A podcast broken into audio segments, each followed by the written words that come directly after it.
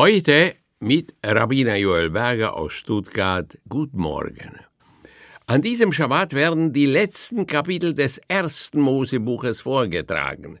Josef brachte seine Söhne ans Sterbebett seines Vaters. Wer sind diese? fragte der Greis Jakob.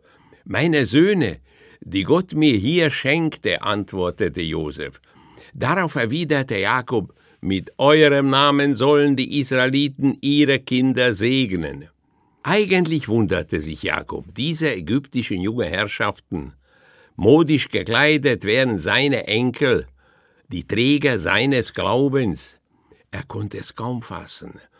Die Antwort Josefs und der tiefe, durchdringende Blick überzeugten ihn, so die Kommentare, davon, dass diese Knaben, die, obwohl vor ihnen das ganze Land eine glänzende Karriere offen standen, nach Goshen zur Residenz ihres Volkes gekommen waren, um die Schicksalsgemeinschaft mitzutragen, wie seine eigenen Kinder waren.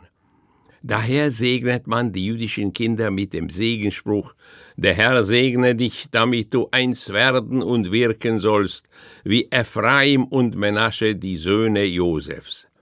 Am Sterbebett erwähnte der scheidende Vater Jakob, wie er einst seine geliebte Frau Rachel auf der Wanderschaft auf dem Weg nach Bethlehem zu Grabe getragen hatte.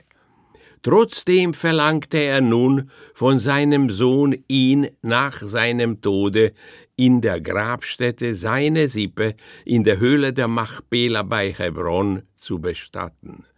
Jakob eröffnete Josef vor seinem Tode, dass er damals meinte, eine göttliche Weisung befolgen zu müssen. Auf diese Weise konnte er seinen Nachfahren zu einem späteren Zeitpunkt einen wichtigen Dienst erweisen, als nämlich der babylonische König Nebukadnezar die Israeliten in die Verbannung verschleppen ließ, führte sie ihr Weg am Grab ihrer Erzmutter Rachel vorbei.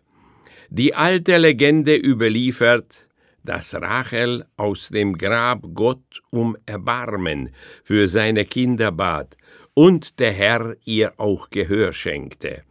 Die Verbannung nach Babylonien war ein Wendepunkt in der jüdischen Geschichte.